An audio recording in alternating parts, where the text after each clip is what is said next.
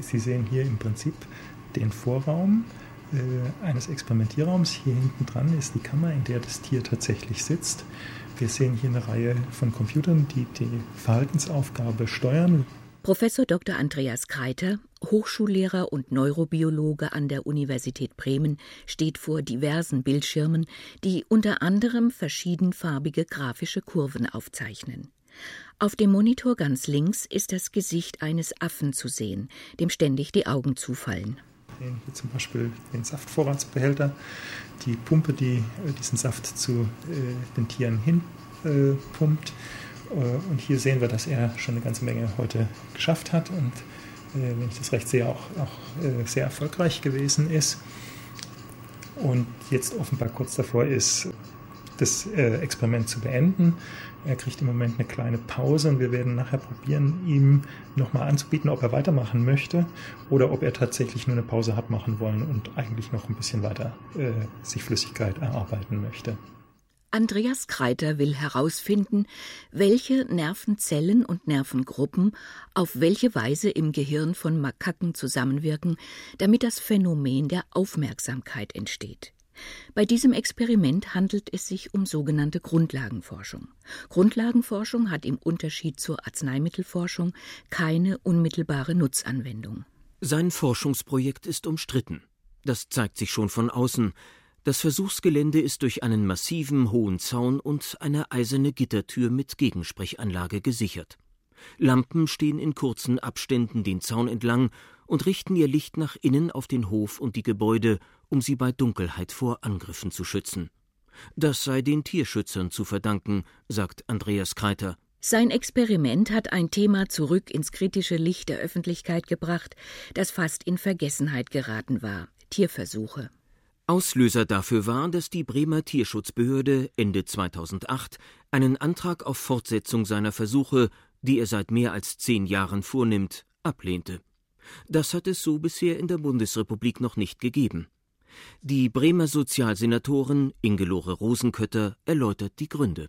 Der neue Antrag ist nicht genehmigt äh, worden, weil wir äh, letztendlich zu er der Erkenntnis gekommen sind, dass hier der äh, Erkenntnisgewinn nicht in einem vertretbaren Verhältnis zur Belastung der Tiere steht.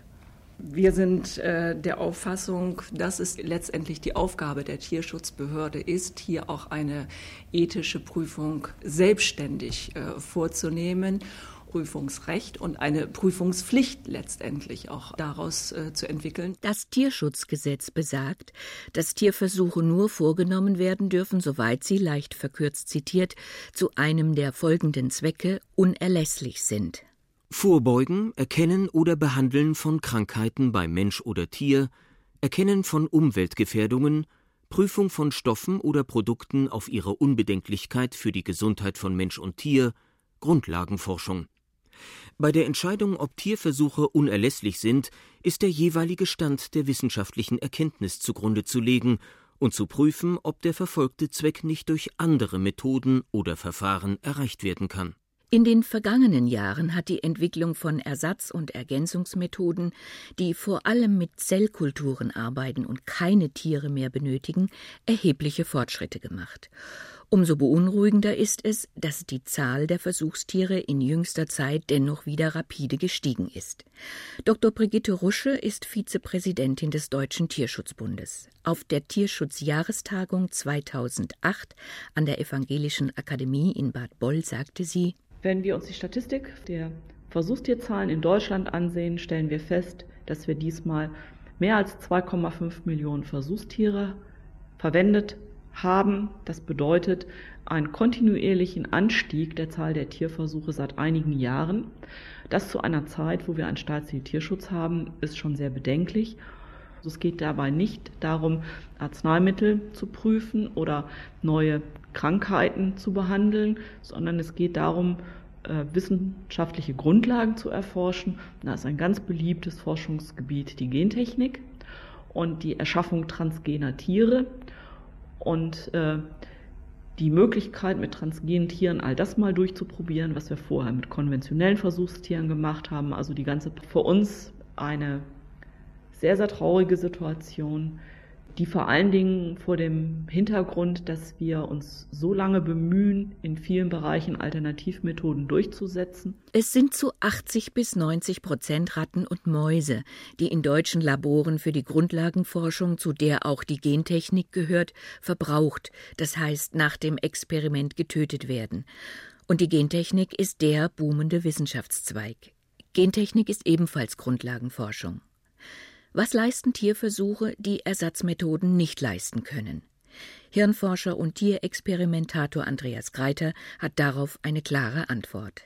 Wir brauchen das Tier in der Forschung im Wesentlichen äh, aus dem Grund, dass uns die Alternativmethoden, die es gibt, das sind im Wesentlichen Zellkulturmethoden, Slices äh, und ähnliches, natürlich immer nur eine Situation bieten, die sehr eingeschränkt ist gegenüber der Situation im Gesamtorganismus. Wir möchten aber wissen, wie Dinge im Gesamtorganismus funktionieren. Im Bereich der Neurowissenschaften ist das ganz offensichtlich. Eine Zellkultur hat keine Aufmerksamkeit, nimmt nicht wahr. Äh, das heißt, da ist allein schon das Explanandum, äh, was man sucht, überhaupt nicht zu finden.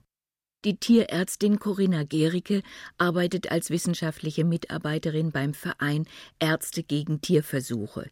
Ihre Position ist ebenso eindeutig, nur genau entgegengesetzt weil natürlich jeder wird antworten, natürlich ist mein Kind oder meine Mutter oder mein Bruder mir lieber. Ähm, aber es geht überhaupt nicht darum, sich zu entscheiden zwischen einem Tier und einem geliebten Menschen. Es geht nur um die Entscheidung zwischen guter Wissenschaft und schlechter Wissenschaft. Und Tierversuche sind einfach schlechte Wissenschaft. Sie taugen nicht, sie sind grausam und sie sind nicht notwendig. Im Sommer 2007 erregte ein gentechnisches Forschungsprojekt in Hannover insbesondere wegen seiner Grausamkeit Aufsehen. Es war bekannt geworden, dass die dortige medizinische Hochschule ein Experiment zur Stammzellenforschung vornahm, Parabiose genannt. Bei der sogenannten Parabiose werden zwei Mäuse aneinander genäht. Dieses Experiment soll dazu dienen, Stammzellen zu erforschen, mit deren Hilfe zum Beispiel Organe gezüchtet werden könnten. Ein Tierarzt, der an einer Fortbildungsveranstaltung zum Thema Parabiose in Hannover teilnahm, möchte nicht mit Namen genannt werden und nicht mit eigener Stimme zu hören sein. Zitat Der Tierexperimentator, der den Parabiose-Versuch erläuterte, kam auch ins Gespräch mit einer anderen Tierexperimentatorin, die sich für Schmerzmittelgabe und für Leidensminderung einsetzte. Er war gegen Schmerzmittel, weil die Tiere dann langsamer lernen würden, mit dem Aneinandergenähtsein klarzukommen, Sie reißen ja permanent aneinander. Das eine Tier schläft, das andere möchte laufen. Ich finde das furchtbar, welche Konstrukte man sich ausdenkt, um Tieren kein Schmerzmittel geben zu müssen. Dass Tierversuche aus vielerlei Gründen umstritten sind, leugnen auch ihre Befürworter nicht. Professor Dr. Andreas Steiger war bis 2007 Leiter der Abteilung Tierhaltung und Tierschutz an der VetSuisse, also der Tiermedizinischen Fakultät der Universität Bern. Ich denke, besonders Umstritten sind sie, weil man ja beim Tierversuch gezielt dem Tier Schmerzen zufügt. Beim Tierversuch tötet man Tiere, man fügt ihnen Eingriffe zu. Ich glaube, das ist einer der Gründe. Und der zweite Grund ist vielleicht, dass einfach umstritten ist von äh, einigen Leuten, etlichen Leuten, ob der Tierversuch eigentlich was bringt, um Resultate auf den Menschen zu übertragen.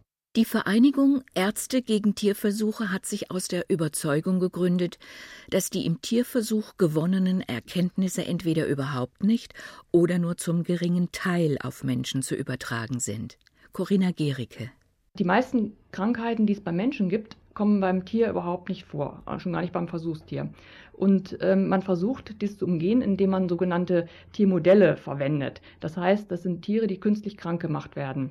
Und das wird zum Beispiel so gemacht, indem man äh, Tieren Krebszellen injiziert, damit sie Krebs bekommen, oder man injiziert ihnen äh, Bakterien oder Mineralstoffe in die Gelenke, damit da eine Entzündung entsteht. Und das soll dann sowas wie Rheuma sein. Oder man injiziert ihnen ein Gift, äh, sodass die äh, Bauchspeicheldrüsenzellen kaputt gehen. Und das soll dann sowas wie, oder soll Diabetes simulieren. Oder ein anderes Beispiel ist, dass ein ähm, Faden in eine Gehirnarterie eingefädelt wird, um einen Schlaganfall zu erzeugen. Und äh, das sind alles so Beispiele, die zeigen, wie man äh, ja fast verzweifelt versucht, die Krankheiten des Menschen in, auf irgendeine Weise im Tier nachzuahmen. Aber das hat von vornherein schon keine Aussicht, weil Menschen und Mäuse doch sehr unterschiedlich sind. Bei den Krankheiten des Menschen spielen nämlich viele Faktoren eine Rolle, die im Tierversuch gar nicht berücksichtigt werden können. Zum Beispiel die Ernährung, Unterernährung in der Kindheit oder Übergewicht, die Lebensweise, Tabak- und Alkoholkonsum, Bewegungsmangel, Umweltbedingungen. Hinzu kommen, ganz wichtig, soziale und psychische Belastungen, wie zum Beispiel Stress, Angst, Panik und Schmerzen. Tiere und Menschen unterscheiden sich sehr stark hinsichtlich ihrer Anatomie und Physiologie, also das heißt der Organfunktion, des Organaufbaus und vor allen Dingen des Stoffwechsels. Das bedeutet, dass zum Beispiel Chemikalien oder irgendwelche anderen Substanzen wie auch Medikamente äh, ganz anders verstoffwechselt werden bei den verschiedenen Tierarten als beim Menschen. Hm, es gibt äh, zum Beispiel das Asbest, das weiß man ja heutzutage, dass das krebserregend ist. Man hat versucht, das in Ratten nachzuvollziehen und das hat nicht funktioniert.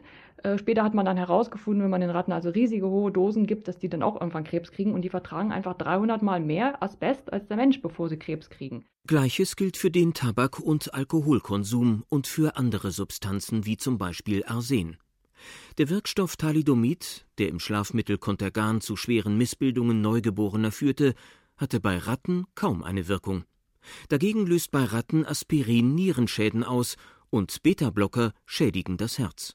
Morphium wirkt auf Menschen einschläfernd, aber Katzen regt es an. Penicillin, für Menschen ein gut verträgliches Antibiotikum, ist für Meerschweinchen und Hamster tödlich. Die Liste ließe sich beliebig fortführen. Corinna Gericke, Berühmte Beispiele ist ähm, dieser Cholesterinsenker Lipobuy, äh, das Rheumamittel Vioxx oder jetzt das Herzmedikament Trasolol, was jetzt vom Markt genommen werden musste.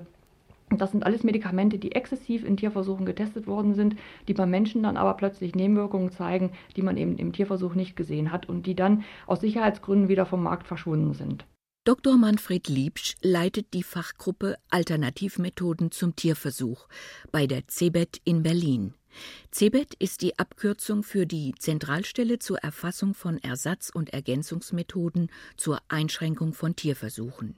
Liebsch räumt für seinen Bereich der gesetzlich vorgeschriebenen Giftigkeitsprüfungen ein.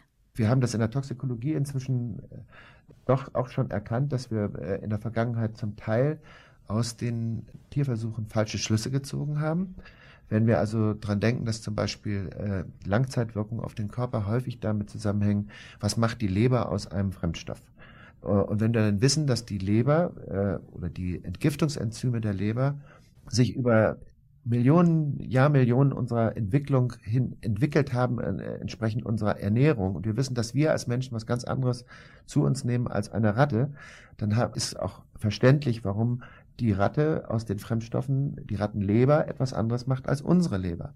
Insgesamt gäbe es derzeit knapp 100 anerkannte Ersatzmethoden in unterschiedlichen Regelungsbereichen, wie zum Beispiel der Chemikaliensicherheit, den Diagnostikverfahren und der Qualitätssicherung von Arzneimitteln, sagt Manfred Liebsch. Dann äh, kommen wir in einen Bereich, wo wir sagen, ja, reichen denn 100 Ersatzmethoden, um die ganzen Tierversuche äh, zu ersetzen? Nein, natürlich nicht. Und, äh, und wir haben ein weites, weites offenes Feld noch vor uns. Und wenn ich jetzt nicht den betrachte, was wir einigermaßen im Moment äh, im Griff haben, das ist der Ersatz von Tierversuchen äh, bei akuter, also einmaliger Wirkung einer Substanz. Wenn wir uns aber angucken, wie eine Substanz in kleinen Mengen über einen ganz langen Zeitraum, ein halbes Leben lang oder ein ganzes Leben lang wirkt, bis es Tumorbildung gibt. Diese Dinge, die kann man äh, zurzeit äh, mit den Ersatzmethoden nicht wirklich abbilden, einfach aus dem simplen Grund, weil wir mit den Zellen äh, eine sehr begrenzte Lebensdauer in der Kultur haben und äh, sie äh, Langzeitexperimenten äh, gar nicht aussetzbar sind die Zeitdauer der, der Einwirkung äh, von Stoffen auf den Menschen können wir in der Zellkultur nicht gut nachbilden. Tierversuche seien immer grausam, sagt Corinna Gericke. Das fängt natürlich schon an bei der Haltung, die vollkommen unnatürlich ist. Mäuse werden in kleinen Plastikkästen gehalten, die wie in einem riesen, riesen Schraubenlager in großen Regalen hängen. Äh, dann die größeren Tiere wie Kaninchen, Meerschweinchen, sowas werden auch in so kleinen Plastikkästen gehalten. Äh, Hunde, Affen zum Beispiel, die werden ganz oft in Einzelhaft gehalten. Also so soziale Tiere wie Affen in so kleine Metallkäfige zu sperren. Äh, oft über Jahre hinweg werden die auf diese Weise schon gequält. Die Versuche selber sind natürlich auch extrem grausam. Also man denke nur an Vergiftungen, Vergiftungsversuche mit Chemikalien. Ähm, da kommt es vor, dass Tiere sich über Tage hinweg ähm, unter schrecklichen Qualen äh, zu Tode quälen, mit Krämpfen, Lähmungen, Erbrechen, Durchfall und so weiter. Manfred Liebsch sagt zu diesem Argument, Unsere Technologie schreitet ständig fort. Wir können immer mehr in den Körper hineingucken und etwas durch Färbungen und, äh, und Antikörper sichtbar machen, äh, die fluoreszieren, leuchten oder sonst wie. Wir haben lauter nicht invasive Verfahren, wo wir früher irgendwo in die Tiere reinbohren mussten. Alle diese, diese Dinge führen zu einer ständigen Möglichkeit, auch die noch notwendigen Tierversuche weniger belastend zu machen und, und, und zu verbessern. Und wir sind auch schon im Bereich der tödlich ausgehenden Tierversuche so weit, dass wir in den ganz vielen Bereichen gar nicht mehr äh, den Tod abwarten müssen, sondern weil man einfach Frühsignale die, äh, definiert hat, die vor Eintritt des Todes so eindeutig sind, dass man sagt, jetzt kann ich das Tier mit einer äh, Spritze einschläfern und brauche nicht mehr zu warten, bis das in irgendwelchen Krämpfen stirbt. Es war ein Meilenstein in der Geschichte der Ersatzmethoden, als es Forschern am Massachusetts Institute of Technology in Boston gelang, die menschliche Haut durch Zellkombinationen künstlich herzustellen. Jetzt kann anhand dieser Gewebekultur überprüft werden, ob giftige Stoffe überhaupt in der Lage sind, die Haut zu durchdringen, und das macht unzählige Experimente an Tieren über eine mögliche Wirkung auf die Organe im Körperinneren überflüssig. Derzeit wird an der Zentralstelle zur Erfassung von Ersatz- und Ergänzungsmethoden zur Einschränkung von Tierversuchen CeBET in Berlin an einem weiteren spannenden Ersatzverfahren gearbeitet. Im Tierversuch an schwangeren Ratten und Kaninchen wird untersucht, wie sich schädliche Stoffe auf die Entwicklung von Embryonen auswirken. Die zu prüfenden Substanzen werden dazu den Muttertieren verabreicht und die Embryonen anschließend untersucht. Jetzt kann diese Überprüfung ansatzweise in der Gewebekulturschale nachgestellt werden. Im Labor ist auf dem Monitor bzw. unter dem Mikroskop eine gekörnte, hell- und dunkelgraue diffuse Masse zu sehen. Dr. Andrea Seiler ist in der CeBET verantwortlich für die Forschung und die Entwicklung von Alternativmethoden zum Tierversuch. Also hier sehen Sie eine Herzmuskelzellen, ein, Verband, ein Verbund an Herzmuskelzellen die wir aus embryonalen Stammzellen der Maus differenzieren. Das heißt, wir können hier einen embryonalen Entwicklungsweg in der Zellkulturschale nachstellen. Auf dem Monitor in der diffusen grauen Masse zuckt es. Da sind sie, die schlagenden Herzmuskelzellen. Zehn Tage benötigt eine Kultur bis zu diesem Stadium. Christine Fischer, technische Assistentin im Labor, kann sich immer wieder begeistern über dieses Wunder. Man glaubt gar nicht, wie, wie ihren, die Zellen ihren eigenen Rhythmus entwickeln. Also es kann wirklich sein, dass sie an zwei verschiedenen Stellen zwei verschiedene Zeitpunkte haben, wie sie schlagen. Und das ist wirklich faszinierend, wenn man das so sieht. Während der Entwicklung zu schlagenden Herzmuskelzellen wird die auf ihre Giftigkeit hin zu prüfende Substanz dazugegeben. Finden sich nach zehn Tagen Entwicklungszeit keine schlagenden Herzmuskelzellen in der Kultur, dann ist das ein Hinweis darauf, dass der Stoff schädlich für die embryonale Entwicklung sein könnte. Schlagen die Herzmuskelzellen, dann kann daraus im Gegenzug geschlossen werden, dass die zu prüfende Substanz wahrscheinlich ungefährlich ist. Zwischenergebnis Ersatzmethoden mit Zellkulturen taugen vor allem bei der akuten, einmaligen Giftigkeitsprüfung von Stoffen und Chemikalien. Ansonsten aber, bei Untersuchungen über einen längeren Zeitraum, können sie den Tierversuch nicht ersetzen. Manfred Liebsch fasst es so zusammen. Die entscheidende Frage ist, tut der Tierversuch seinen Job? Und sein Job ist es, den Menschen zu schützen. Da ist das Tier ein Stellvertreter genauso wie die äh, Ersatzmethode zum Tierversuch ein Stellvertreter ist. Und ich muss mich bei beiden Stellvertretern fragen, schaffen sie das zu verhindern, dass Leute an Kontakt mit Fremdstoffen erblinden, dass sie beim Verschlucken von irgendwelchen äh, Arzneimitteln missgebildete Kinder bekommen. Und wenn wir sehen, dass das die angewendeten Methoden in den letzten 20, 30 Jahren geschafft haben, dann müssen wir nur dafür sorgen, dass das auch so bleibt. Egal mit welchen Methoden. Bei der Grundlagenforschung aber sei das etwas ganz anderes. Ich muss bei jeder neuen Fragestellung, die ich mit einem Tier mache, muss mir überlegen, ist das das geeignete Tier und kann ich da mit diesen Ergebnissen eigentlich überhaupt etwas für den Menschen anfangen? Das aber ist eine Entscheidung, die der Wissenschaftler oder die Wissenschaftlerin selbst treffen und die die Behörde genehmigen muss. Wir könnten mit Workshops äh, versuchen, dem Trend ein bisschen entgegenzuwirken, indem wir sagen, dort und dort gibt es Möglichkeiten, zum Beispiel mit transgenen Zellen zu arbeiten und eine Fragestellung nicht im Gesamttier zu lösen. In der Grundlagenforschung wird die ethische Problematik besonders deutlich. Ein Beispiel. Einem Goldfisch beide Augen herauszunehmen, gilt als unerlässlich, weil sich die Frage, was dann passiert, nur im Experiment beantworten lässt. Corinna Gericke, wissenschaftliche Mitarbeiterin im Verein Ärzte gegen Tierversuche. Das Tierschutzgesetz ist so, wie es formuliert ist, auch nicht geeignet, irgendeinen Tierversuch zu verhindern. Denn es ist auch vorgegeben, dass Tierversuche einem unerlässlichen Zweck dienen müssen. Aber was dieser unerlässliche Zweck ist, das ist so weit gefasst, da gehört eben auch die Grundlagenforschung dazu. Und wenn man eben wissen möchte, wie das Gehirn einer Eule funktioniert, dann ist das eben auch ein unerlässlicher Zweck und der wird dann trotzdem genehmigt. Und das ist wirklich Hanebüchen, was in Deutschland an Tierversuchen genehmigt wird, die also wirklich nicht im entferntesten dem Menschen auch nur irgendetwas dienen. In Bremen, wie eingangs schon erwähnt, hat die Genehmigungsbehörde ihre Zustimmung für Andreas Kreiters Hirnforschungsexperiment an Makaken aus ethischen Gründen verweigert. Der Rechtsstreit dauert an und wird voraussichtlich bis vor das Bundesverwaltungsgericht gehen. Wie schätzt der Experimentator und Neurobiologe selbst seine Empathie, also seine Mitleidensfähigkeit mit den Versuchstieren ein? Ich würde meine eigene Empathie gegenüber diesen Tieren äh, sehr hoch einschätzen, denn wir arbeiten ja nicht sozusagen ständig mit äh, 50 oder 100 Tieren, die nach drei Wochen wieder weg sind, so wie das in, in vielen anderen Bereichen ist, sondern wir arbeiten äh, mit wenigen einzelnen Tieren äh, über fünf bis zehn Jahre mit äh, so einem Tier. Wir lösen mit dem Tier zusammen komplizierte Verhaltensaufgaben. In diesem Sinne entwickelt man natürlich eine ganz enge Beziehung zu dem Tier. Ein Versuchstier wird ein bis zwei Jahre trainiert, wie bei einer ganz normalen Tiertressur, bis es seine Aufgabe gelernt hat. Die Aufgabe stellt hohe Anforderungen an die Aufmerksamkeit und die Beobachtungsgabe, und nur intelligente Lebewesen können sie lösen. Unter Zwang oder gar in Panik wäre das Experiment gar nicht möglich, versichert Andreas Kreiter. Bereitwillig zeigt er die Versuchstiere in der Haltung auf dem Bremer Universitätsgelände.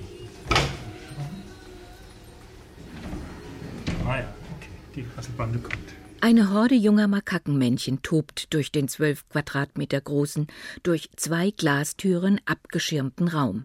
Er ist mit Rückzugsmöglichkeiten, Netzen, Bäumen, Reifen und anderem Spielzeug so ausgestattet, dass es den Tieren möglichst nicht langweilig wird. Die Haltung nebenan ist ebenso abwechslungsreich gestaltet, doch hier herrscht kein munteres Treiben. Hier leben zwei Tiere, an denen gerade experimentiert wird. Eines sitzt hinten an der Wand, das andere liegt in der Hängematte, und nur der Kopf, der seitlich heraushängt, ist zu sehen. Sie scheinen müde zu sein. Beide tragen auf dem Kopf zwei Hütchen. Vorne ein gelbes aus Plastik, hinten eines aus Metall. Diese Hütchen sind im Kopf der Tiere implantiert. Wir sehen zwei Elemente. Einmal das Element vorne, das die äh, völlig schmerzfreie Fixierung des Kopfes ermöglicht. Es wird einfach festgehalten, dieser Zapfen. Der ist aus Plastik, das tut also nicht weh. Äh, nicht so, wie es oft dargestellt wird. Und hinten dran sehen wir jetzt diese kleine Kammer, die uns den Zugang letztlich äh, zur Oberfläche des Schädels und damit dann zum Gehirn ermöglicht. Die ist jetzt durch einen Deckel steril verschlossen, aber im Labor und im Experiment kann dieser Deckel abgehoben werden und dann kann einfach äh, eine Elektrode eingefahren werden, ohne dass das Tier irgendetwas davon merkt. Wie kann Andreas Kreiter so sicher sein, dass es den Tieren gut geht? Es wird ihm auch vorgeworfen, dass die Tiere sich in einen nicht artgerechten, sogenannten Primatenstuhl setzen müssen, in dem sie dann mit fixiertem Kopf ihre Aufgabe erfüllen und mit Saft belohnt werden. Wir können sicherlich aus einer ganzen Reihe von Verhaltensbeobachtungen schließen, ob ein Tier einer ungewöhnlichen äh, Belastung ausgesetzt ist oder nicht. Wir wissen zum Beispiel, dass Tiere, die in wiederholt schmerzhaften oder anderweitig unangenehmen Situationen ausgesetzt sind, lernen, diese Situationen zu meiden. Wenn also beispielsweise äh, der Aufenthalt in diesem Primatenstuhl äh, die Tiere deutlich belasten würde, wenn sie darunter äh, richtig leiden würden, wenn es für sie ein negatives Ereignis wäre, dann würden sie äh, ganz schnell Vermeidungsverhalten zeigen. Wenn ich der Meinung wäre, dass Versuchstiere ihr Schicksal, ihre Zukunft und ihre Vergangenheit so einschätzen und beurteilen könnten, wie wir das tun, dann würden ich und auch die meisten meiner Kollegen ganz sicherlich diese Versuche nicht durchführen. Mensch und Tier, meint Andreas Kreiter, unterscheiden sich in einem wesentlichen Punkt. Wir haben sicherlich äh, eine Form primären Schmerzempfindens, aber das, was uns Menschen häufig sehr stark leiden lässt, ist die Fähigkeit, äh, die Umstände zu reflektieren. Der primäre Schmerz, der ist oft gar nicht so schlimm, sondern es ist ähm, ein reflektierter Umstand, der uns längere Zeit und nachhaltig leiden lässt. Ist die Belastung und das Leid von Versuchstieren überhaupt zu messen? Verschiedene Länder wie Kanada oder die Schweiz haben Belastungskataloge entwickelt, die einem bestimmten Eingriff in das Tier auf einer Skala einen bestimmten Belastungsgrad zuweist. Darüber, wie es ihnen wirklich geht, könnten nur die Tiere selbst Auskunft geben. Und so bleiben alle Annahmen letztlich Spekulation. Die Europäische Union überarbeitet derzeit ihre Richtlinie zum Schutz der für wissenschaftliche oder andere Zwecke gebrauchten Tiere. Fest steht bereits, dass der ethischen Abwägung künftig größere Bedeutung zukommt als bisher. Zusätzlich soll eine zentrale Ethikkommission auf europäischer Ebene eingerichtet werden. Auch das Bremer Verwaltungsgericht hat für das weitere Verfahren Sozialsenatorin Ingelore Rosenkötter bzw. der Fachabteilung aufgetragen. Wir sollen die Belastung und die Stresssituation der Tiere sozusagen sehr deutlich mit einbeziehen. Und wir sind dort auch in den Gesprächen mit der Universität, wie dieses auch dargestellt werden kann, an welchen Parametern das gemessen werden kann. Also ganz grundsätzlich geht es hier ja auch um eine Wertediskussion und äh, dieser ethische äh, Aspekt, den wir hier ja auch ganz deutlich als etwas sagen, äh, der zu bewerten gilt, spielt für mich die entscheidende Rolle äh, auch der Beurteilung äh, dieses gesamten Verfahrens. Das ist Neuland, was wir hier alle betreten.